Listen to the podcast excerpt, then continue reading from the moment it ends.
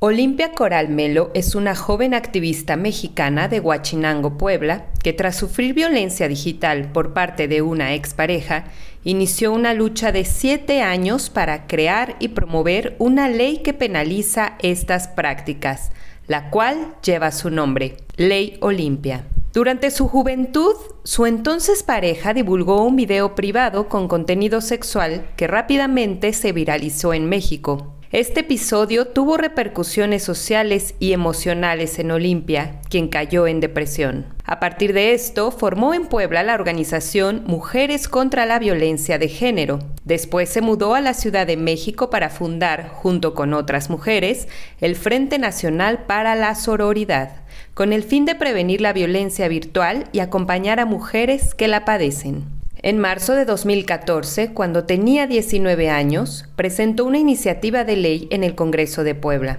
Después de insistir, la entonces joven logró que se reconociera la violencia digital y se sancionara hasta con seis años de prisión a quienes comparten materiales íntimos sin consentimiento. Gracias a ello, los 31 estados de la República Mexicana reconocen esto como un delito. La ley Olimpia está compuesta por un conjunto de reformas legislativas en distintos estados de México, encaminadas a reconocer la violencia digital y sancionar los delitos que violen la intimidad sexual de las personas a través de medios digitales, también conocida como ciberviolencia o violencia digital. De acuerdo con la ley, son conductas que atentan contra la intimidad sexual. 1. Videograbar, audiograbar, fotografiar o elaborar videos reales o simulados de contenido sexual íntimo de una persona sin su consentimiento o mediante engaño. Y dos, exponer, distribuir, difundir, exhibir, reproducir, transmitir, comercializar ofertar, intercambiar y compartir imágenes, audios o videos de contenido sexual íntimo de una persona a sabiendas de que no existe consentimiento mediante materiales impresos, correo electrónico, mensajes telefónicos, redes sociales o cualquier medio tecnológico.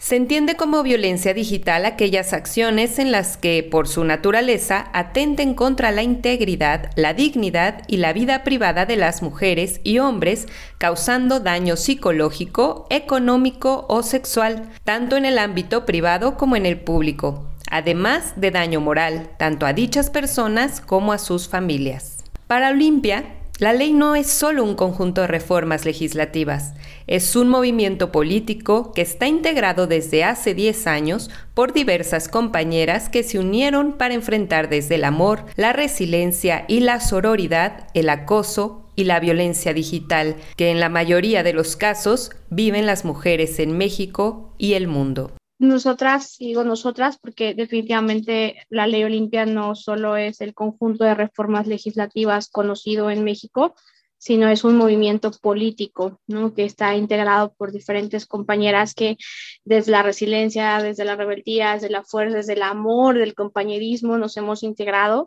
eh, desde ya casi una década para poder em, entender nuestros propios contextos y poder hacer estrategias para que otras mujeres no vivan esos contextos de violencia digital y de violencia sexual que nosotras vivimos, ¿no? Ahí fundamos Defensoras Digitales y el Frente Nacional para la Sororidad y hoy después de eh, la aprobación de la ley Olimpia, al menos en México, seguimos vigilosas de, de la, eh, desde la interpretación de la reforma hasta el hecho de que, de que sirva esta reforma, ¿no? Cuando digo que sí ha servido, lo digo porque hace 10 años la forma en que se conocía esta violencia era de revenge porn, porno venganza, ¿no?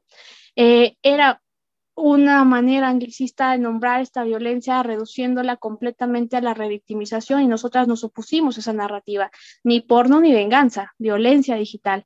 Después de 10 años de trabajo y activismo, además de la ley Olimpia, la activista y sus compañeras han creado un informe de violencia digital en México, el cual consta de tres ejes principales atención a víctimas, desarrollo de investigaciones, teorías, estudio y reflexiones y generar acción. La ley Olimpia no solo se quedó en la legislación de México, sino que está sujeta a ser replicada en Latinoamérica y en Estados Unidos. Actualmente se encuentra en discusión en los congresos de Argentina, Honduras, Ecuador y en Los Ángeles, California, y se espera que pronto inicie el proceso en Washington, D.C.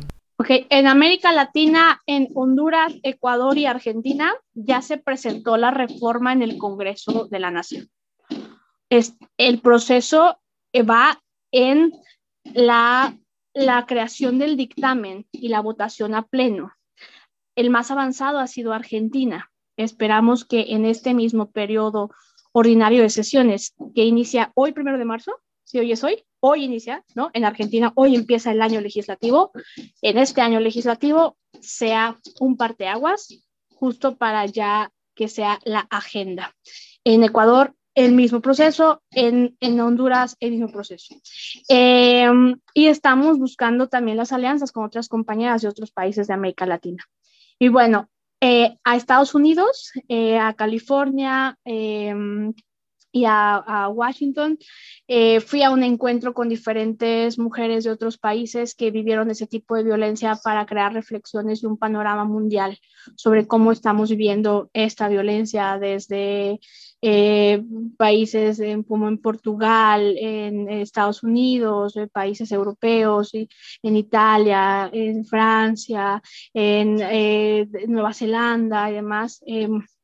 Hicimos un encuentro para ello, ¿no? Y yo fui, voy a Washington a, dar una ponencia directa en el, em, em, con diferentes legisladores y legisladoras sobre la ley Olimpia, a presentarles la ley Olimpia en México, con, con, con estas reflexiones del, de, del, del, del reconocer un trabajo, ¿no? O sea, del no minimizar el texto mexicano, de, de, por qué tomar em, como algo mínimo el esfuerzo que se ha hecho sin ser legisladoras, sin tener un financiamiento de nada y con, el, con la única arma más fuerte que hemos tenido, que es el amor entre nosotras.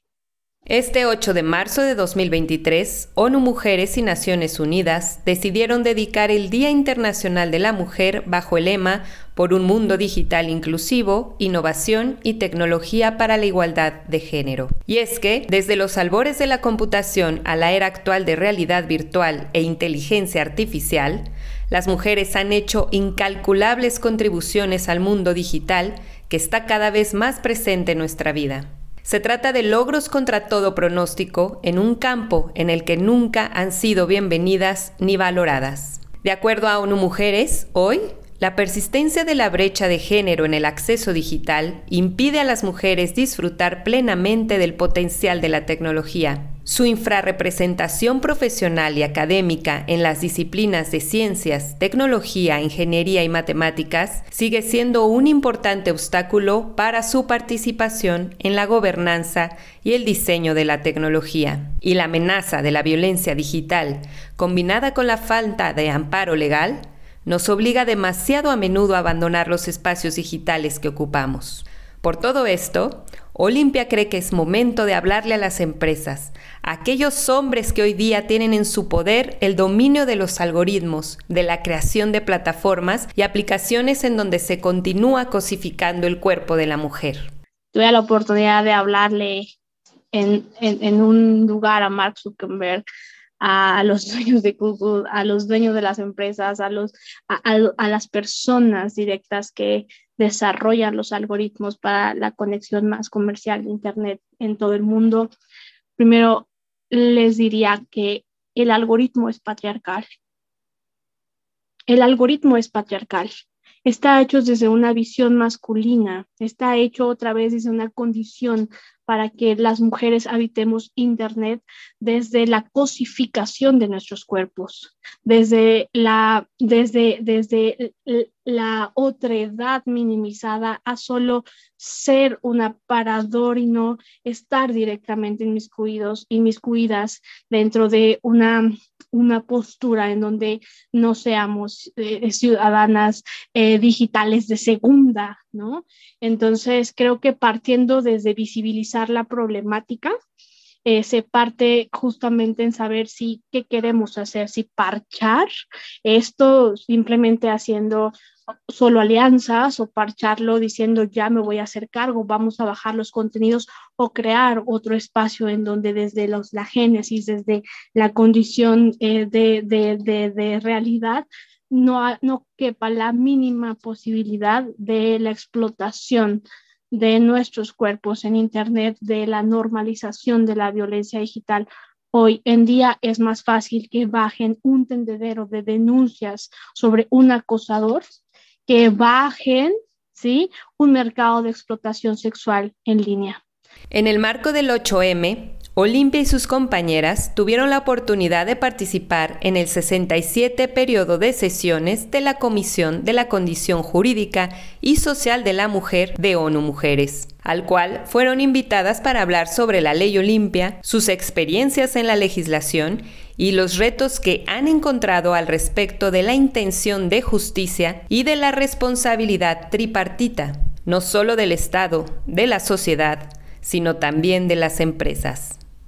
Entonces hay mucho que reflexionar, pero concluyo en que sea no sin nosotras, que no somos una amenaza, que no queremos destruir Internet, que no queremos, que, no, es un discurso puritano, satanizador del espacio digital, es que queremos estar en la toma de decisiones, es que queremos hacer el algoritmo, es que queremos crear nosotras también los espacios. No es justo que Ada Lovelace fuera la primera mujer en desarrollar un algoritmo matemático y hoy en día sean una cúpula de hombres quienes deciden el desarrollo de las nuevas tecnologías mundiales y de las redes sociodigitales. Para Noticias ONU, Primavera Díaz.